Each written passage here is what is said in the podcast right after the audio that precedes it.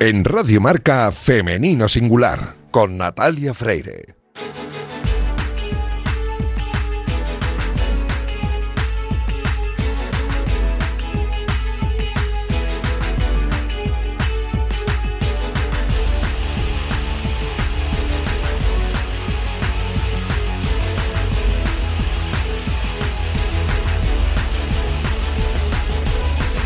Muy buenos días y bienvenidos a Femenino Singular, el programa que escucháis ahora mismo en la sintonía de Radio Marca. A los mandos técnicos me acompaña Daniel López Cantador, que ya está haciendo que todo suene a la perfección. Y este es el programa número 222. Y lo empezamos con la intención de dar espacio y voz a las mujeres de nuestro deporte. Poco a poco vamos avanzando hacia la igualdad, pero aún queda camino por recorrer y queremos hacerlo juntos.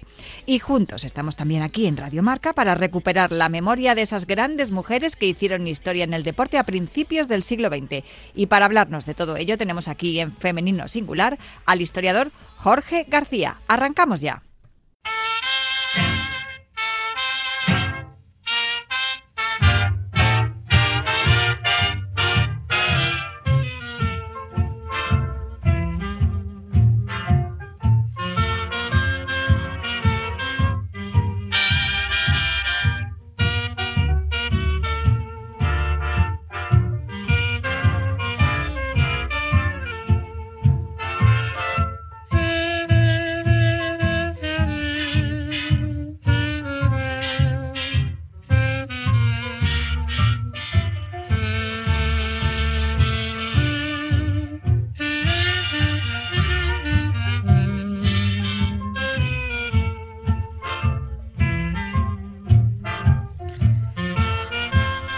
Pues una semana más estamos eh, con Jorge García para hablar de las pioneras del deporte y en el día de hoy dos deportes, bueno, alguno a lo mejor no podría considerarse deporte, sino que se puede considerar arte o habrá quien lo considere ni deporte ni arte, sino algo horrible.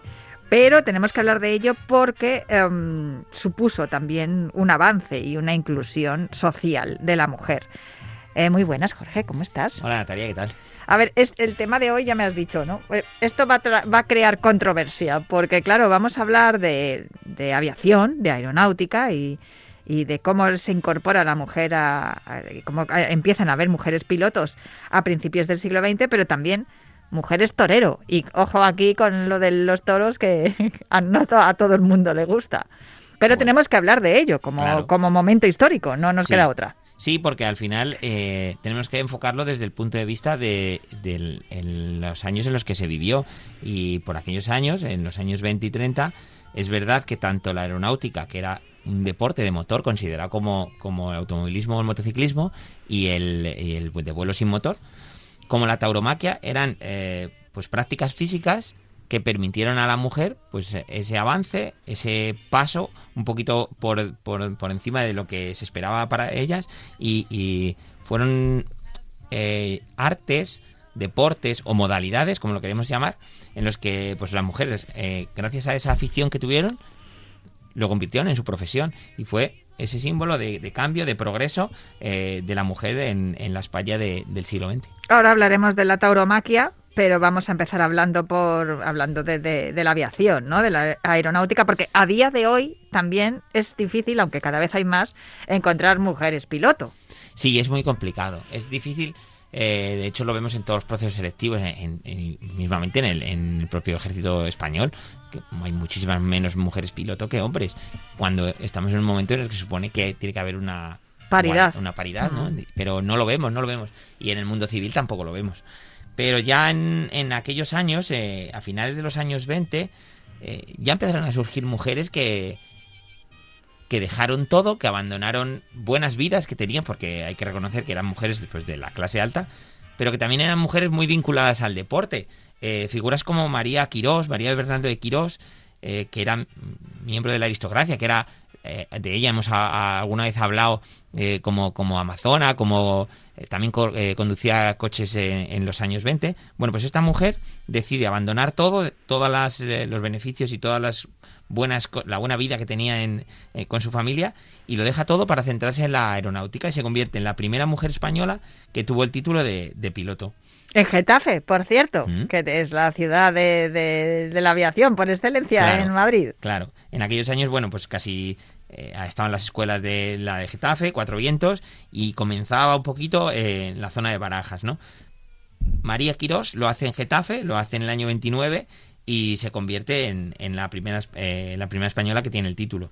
a esta mujer le sigue otra, Margot Soriano, que estaba muy vinculada a la aeronáutica. Era la hija del general eh, que por entonces pues dominaba eh, el ejército, aunque todavía no era ejército del aire, no era la aviación, pero sí dominaba eh, ese general todas las, prácticas en vuelo. Bueno, pues esto, me recuerda a cuando, cuando hablamos de los deportes de motor, de pues las hijas de los mecánicos y los pilotos, que también, claro, al final si te crías entre estas cosas, pues es lo que luego quieres hacer, lógico. Otra deportista que, que, yo sí que la, la investigué durante mucho tiempo fue Pilar San Miguel. Esta mujer también tenía mucha vinculación. Su novio, su cuñado, eh, bastantes eh, familiares suyos eran aviadores. Entonces, como era normal, eh, la afición creció en ella y al final acabó convirtiéndose también en la tercer piloto mujer que, hubo en España, ¿no? Y, al casarse con, su marido Ansaldo, que fue otro famoso aviador, pues, pues, fue la primera pareja de aviadores que tuvo, que tuvo España, ¿no? Además era nieta del general Martínez Campos. Sí, tenía mucha vinculación con, con el ámbito militar pero también con el ámbito deportivo. Era una mujer todoterreno. Esta mujer eh, era una deportista completa. De hecho, de, de, hecho ella llegó a, decir en prensa, eh, practico todos los deportes, pero este, el de, la aviación, es el que más me emociona. No hay nada parecido a volar. Mm. Y es que es verdad que, que al final... Eh, igual que hablamos hace semanas de, de el automovilismo y el motociclismo, esos deportes de velocidad, de riesgo, pues también le, suponían a la mujer querer acceder a ellos, querer vincularse, porque era otro, otro modo, otra manera pues de, enfocar el, deporte, ¿no? Sabes que siempre que hablamos de esto, me pasó el otro día con lo del motor y me está pasando hoy, me acuerdo de esa imagen de Titanic, de la película Titanic, al final cuando la, la protagonista Rose va, lanza el el pedazo de, de, pedrusco azul al mar y se queda ahí dormida y suena música y se ven las fotografías que la acompañan en su habitación y aparece ella pues montando a caballo, pilotando una avioneta, montando en moto. Todo esto es símbolo al final de la modernidad y de la independencia de la mujer. Que es lo que estábamos hablando muchas veces de la aristocracia la burguesía, que te da el, tener esa, esos recursos económicos, te da también la posibilidad de ser independiente y de hacer lo que quieras. Pues fíjate hasta qué punto llegó la independencia eh, de las mujeres a, gracias a la aviación, que dos de estas mujeres, que son eh, Maripepa Colomer y Dolores Vives, fueron, o sea, participaron en la guerra civil, se las reclutó para que formaran parte del bando republicano como instructoras de vuelo y como pilotos para hacer eh, movimientos, traslado de heridos, pagos a, a, los militares. O sea, esa independencia al final lograron vivir de eso y que, la aviación que era su pasión, se hmm. convirtiera en su profesión, incluso fueran reclutadas durante la guerra civil. Y eso es algo pues que hay que tener en cuenta para ver esa evolución de la mujer, ese progreso y, ese salto a, espacios que tan herméticos como la, aeronáutica que estaba reservada totalmente al hombre. Bueno, pues hubo mujeres españolas que, que les gustaba y que lo decían bien y que al final pues vivieron de eso. Siempre hemos hablado a lo largo de la historia de España de las dos vertientes, ¿no? Esa parte republicana en el que se daba acceso a la modernidad, al acceso a la mujer eh, a la modernidad, a la cultura, al conocimiento, a la práctica deportiva y luego cómo después de la guerra civil tienen que buscarse las, triquiñuelas para poder seguir incorporando todas esas actividades de forma que el régimen lo autorizara y fueron tuvieron que, que, desde luego em, tirar de ingenio para poder seguir practicando todas esas actividades con, con el beneplácito del régimen sin que, sin que se lo negaran, que no siempre fue así, por desgracia, pero sí que es verdad que cuando hablamos de, de la República y esa parte de aperturista, aperturista ¿no? de, a la mujer para que realicen todo tipo de actividades, pues esta, esta es la prueba. Que incluso tenía, tenía las mujeres pilotando en, durante, durante la guerra. De hecho, estas dos, Dolores Vives y, Pepa Colomer, tuvieron que exiliarse y seguir... Eh, eh, no pudieron seguir volando en España. Eh, una de ellas se tuvo que ir a, Inglaterra con su marido, que también era piloto. Y, no, no, pudieron seguir ejerciendo el, deporte o la práctica que más les gustaba. Algo que también pasó en la tauromaquia, que, tuvimos aquí a la torera más importante que ha dado España, que fue Juanita Cruz, que hablaremos ahora de ella, y también al final, eh, después de la guerra, se tuvo que exiliar y, seguir toreando en, América porque aquí no se le, no se le permitió. Y es que la tauromaquia, ya te digo que fue otra de, de, los campos del abanico cultural que, permitió a las mujeres pues también acceder a, esa sociedad hasta entonces eh, eh, pues si no machista, sí eh, solo, solo reflejada con, los hombres en, en, la, en la disciplina. Es curioso que dos actividades, un deporte como el boxeo y, un, arte, actividad o, bueno, como lo queréis calificar, como la tauromaquia, mm, que eran tan respetadas y tan importantes a principios del siglo XX, ahora a principios del siglo XXI sea algo que incluso en algunos medios ni siquiera se habla de ello hay algunos medios de comunicación que ni siquiera hablan de boxeo y por supuesto tampoco hablan de los toros. Fíjate tú que, era, más, era más libre al final y más moderna la, la, sociedad del siglo XX. Esto lo hemos dicho muchas veces. Muchas veces. Que era más, más libre y más moderna la sociedad de principios del siglo XX que la de principios del siglo XXI, que muchas veces tenemos, estamos tan encorsetados y somos tan políticamente correctos que nos olvidamos de la libertad y no... Pues fíjate, un ejemplo te voy a poner de, lo que era eh, la libertad y lo que se consiguió en aquellos años. Eh, a principios del siglo XX, a la mujer eh, tenía prohibido el, toreo. El toreo a pie en España estaba prohibido para las mujeres. Eh, antes, en el siglo XIX, había habido espectáculos pues cómico-taurinos, ¿no? Había habido alguna torera, como la Guerrita o la Reverte, eran toreras que, bueno, que estuvieron ahí en esos espectáculos, pero se prohibió. No gustaba o no se quería que, participara la mujer y se prohibió. Bueno, pues gracias a Juanita Cruz, a los logros que tuvo y a todas las peticiones que hizo, en 1934, un solo día, en un solo día de, octubre, torearon nueve toreras españolas eh, a lo largo de todo el territorio español. Esa es al final la, conquista, esa es al final eh, la búsqueda de la igualdad y, la consecución de, ese objetivo de que, la mujer a través de, todas las prácticas, hoy nos centramos en la tauromaquia, pero eh, lo hemos visto durante semanas en el deporte, obtuvieran esa, esa igualdad que tanto, que tanto buscaban. Y lo que estábamos hablando también de la, de la herencia, ¿no? O del entorno. Juanita Cruz, eh, eh, desde luego, se, se crió en, un barrio cercano a la plaza, estaba rodeado todo el rato de, de gente que eran aficionados a los toros, eh, siempre se acercaba a, ver las corridas y, a ver, y a disfrutar de las primeras figuras del toreo y claro, pues también esto como, como vulgarmente se dice, lo, lo mamó, claro, sí. sí, o sea, desde muy pequeña estuvo en contacto, todo su entorno estaba relacionado con el mundo del toro y por eso también ella lo hacía y lo, lo respetaba también y, y, bueno, pues se entrenaba también para ello y es, es tremendo porque mm, con tan solo 16 añitos ya, ya fue a Francia, otro, otro país del mundo donde también se, se respeta y se ama el toreo, y fue a Francia y, allí también eh, obtuvo muchos éxitos, no solo, no solo en España.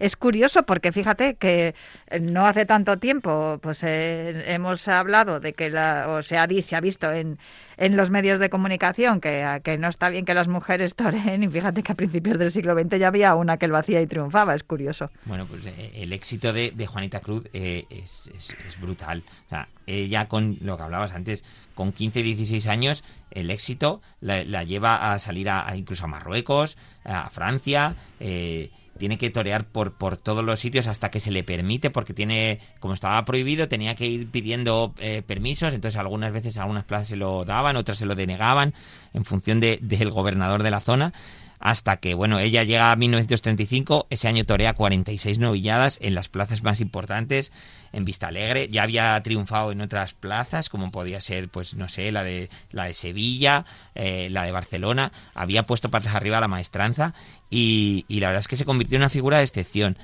No solo que triunfara, sino que además fue la primera que fue novillera con picadores, algo que era eh, el, paso previo a ser la gran figura del toreo y, la llevó a debutar en 1936 en las ventas. Se creó una expectación brutal. Fueron todos los medios de comunicación. Eh, el lleno fue absoluto. O sea, no, eh, estaba el cartel de no hay billetes desde muchos días antes.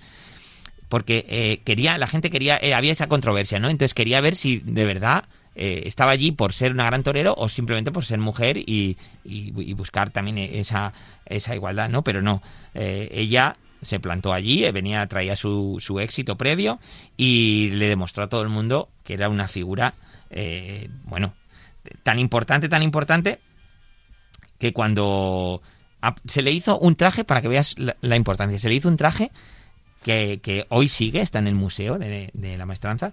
En vez de lucir el pantalón, ella fue una falda pantalón de, luces azul marino y oro, y precioso, hay, que verlo, es precioso. Y, ya te digo, eh, durante días fue portada de prensa y recibió la crítica de los más expertos de la tauromaquia y sobre todo del público, que quiso volver a verla, que volvió a llenar las plazas durante ese año y que sin embargo cuando llegó la guerra civil se quedó sin la presencia de Juanita porque se tuvo que ir a América a, seguir toreando. Y fue allí, realmente en México, donde ella dio el salto, donde ella se convirtió en matadora de toros, donde tomó la alternativa y justo cuando tenía el, el éxito, cuando estaba en el cenit de su carrera, pidió volver a España, ya en el régimen franquista, en el año 40, y se le denegó. Se recibió un telegrama, quedaba excluida del toreo, se volvió a imponer la, la norma que, que impedía a las mujeres torear y bueno, tuvo que seguir allí eh, toreando en América y en Francia hasta el año 46, después de casi 500 corridas que hizo durante toda su vida y, pasó a la historia pues no solo como la primera, sino como, la mejor torera que tuvo España, vamos, en, durante el siglo XX, sí. Cuando pudo volver a España se la veía también eh, como espectadora en la Plaza de Toros de las Ventas, sobre todo en, la Feria de San Isidro y, fíjate tú por dónde que, bueno, pues... Eh, eh, en su mausoleo hay, un, hay una leyenda que dice, a pesar del daño que me hicieron en mi patria los responsables de la mediocridad del toreo de 1940-1950, brindo por España. Y hay ahí pues una escultura preciosa de Juanita brindando al cielo. A ver, que puede que no nos guste el toreo, que puede ser el caso, pero también es cierto que se abrió un camino para que la mujer avanzara socialmente. muchas otras mujeres torearon. Digo, más de más de 10 mujeres torearon durante los años 30 y, vivieron profesionalmente de, de, algo, de un espectáculo que era impensable hasta, hasta esos años y que, bueno, pues le permitió también ese progreso. Eh, te cito por brevemente las hermanas eh, Almenara, Palmeño, eh, por ejemplo, también está Carmen Marín, Angelita del Álamo o la rejoneadora Beatriz Santullano, que fueron mujeres muy importantes en aquellos años 30. Bueno, es que a Beatriz incluso la padrinó el mismísimo Juan Belmonte, o sea que vamos, que desde luego si, si lo hacía Juan Belmonte sería porque ella lo hacía bien. Pues muy interesante lo que me has contado hoy, muy interesante y además muy, muy peculiar, porque no, no, tiene, no tiene tanto que ver como lo que hemos hablado en las anteriores semanas. Muchísimas gracias, Jorge. Nada, Natalia.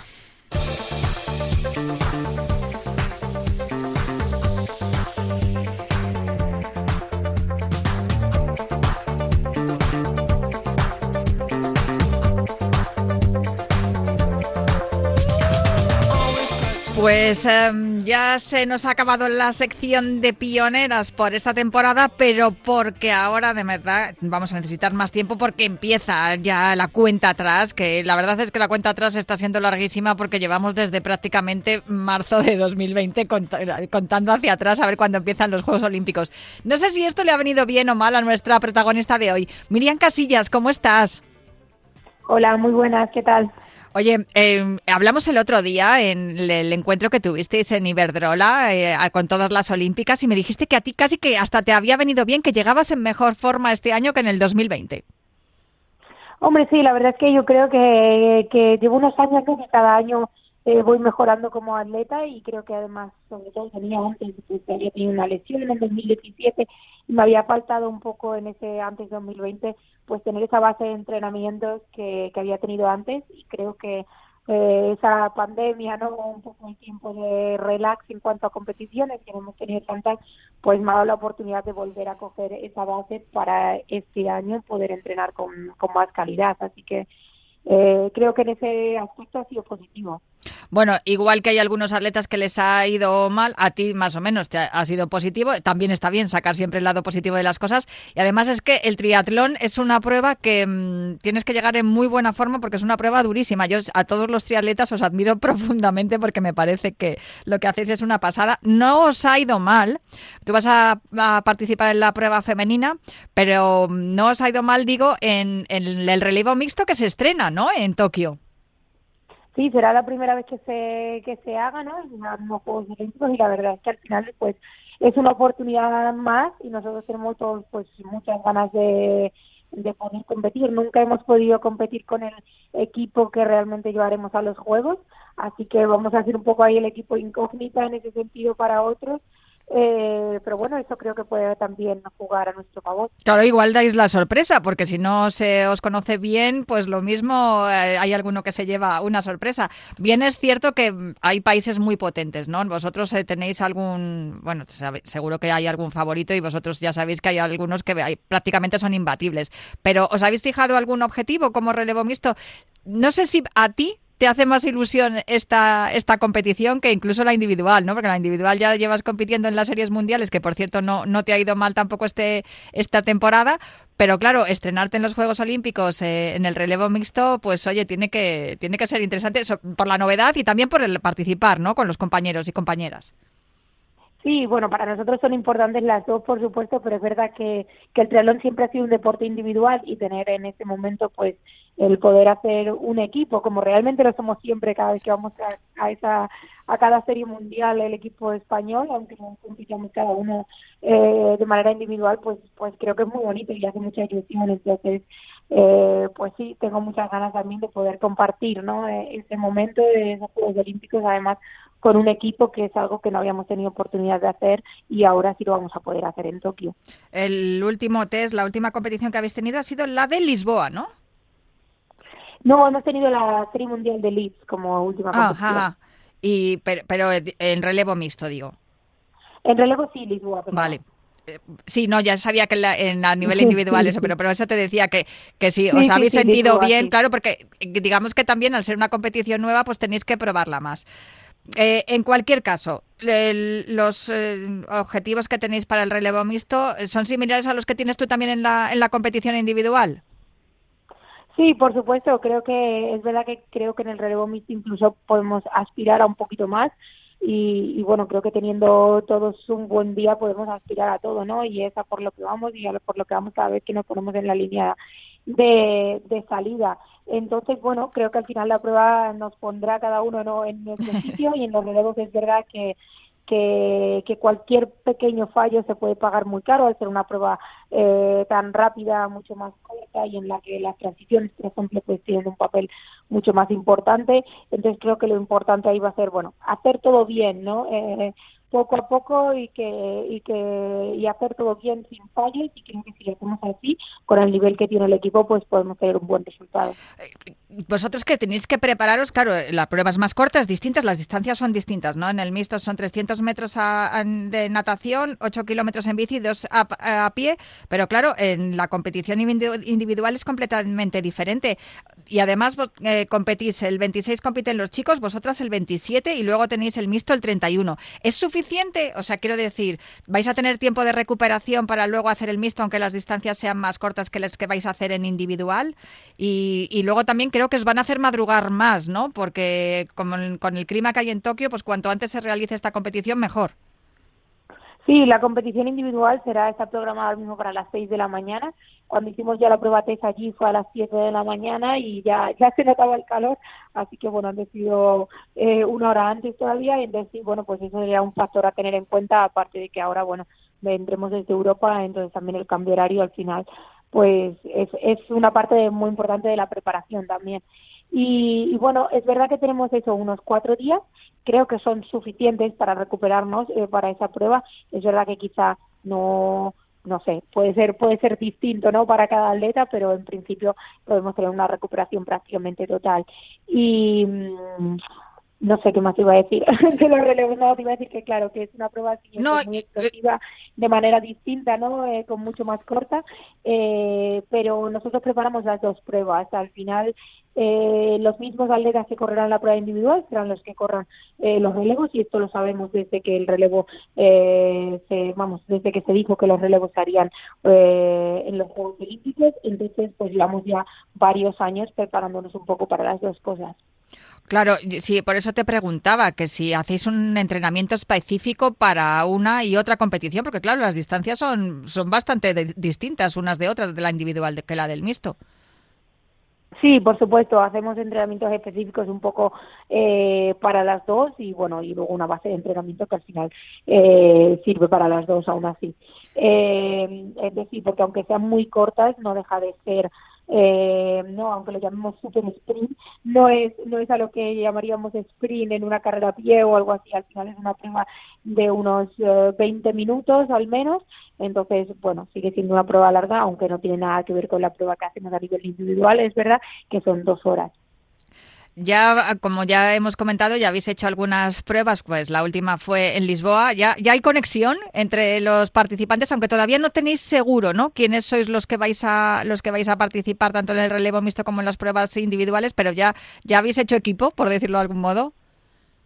Sí, la verdad es que equipo es lo que te digo que ah, llevamos haciendo siempre, ¿no? Cada vez que vamos a una serie mundial eh, sentimos que somos un equipo, pero está claro que más que nunca eh, en el relevo. Entonces, la verdad es que el ambiente que hay en la selección española eh, es buenísimo y ese ambiente de equipo, pues eh, lo ha habido siempre, así que será ahora este momento de, sacarlo a la luz, ¿no?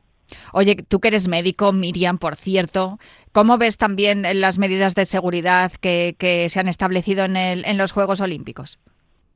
Bueno, pues eh, cuando estuvimos en la prueba de Yokohama, ¿no? Eh, fue un poco una prueba test para estas medidas y, la verdad es que las medidas, pues, pues no, no son excepcionales. Es verdad que para muchos pues pueden ser eh, son incómodas, digamos, ¿no? O no es lo mm. que todos nos gustaría hacer, pero es verdad que creo que, que son lo más seguro que se puede hacer a día de hoy eh, para que para que estos juegos se, hagan y no se tuvieran que volver a cancelar como, como pasó en 2020. Entonces, bueno, creo que son necesarias y se está haciendo todo lo posible para que para que nosotros seamos capaces de poder tener todo, tanto entrenamientos, poder tener nuestro tiempo de descanso y todo y competir al, al 100% y que, bueno, que los Juegos Olímpicos pues eh, le, le, puedan ganar a ese, a ese virus, digamos. Ay, pues sí, y, que os vaya muy bien allí en la bahía de Odaiba, en Tokio, a pesar del madrugón, y que los días que tengas que competir, tanto tú como tus compañeros, pues que sean días de, de verdad de, de, éxito,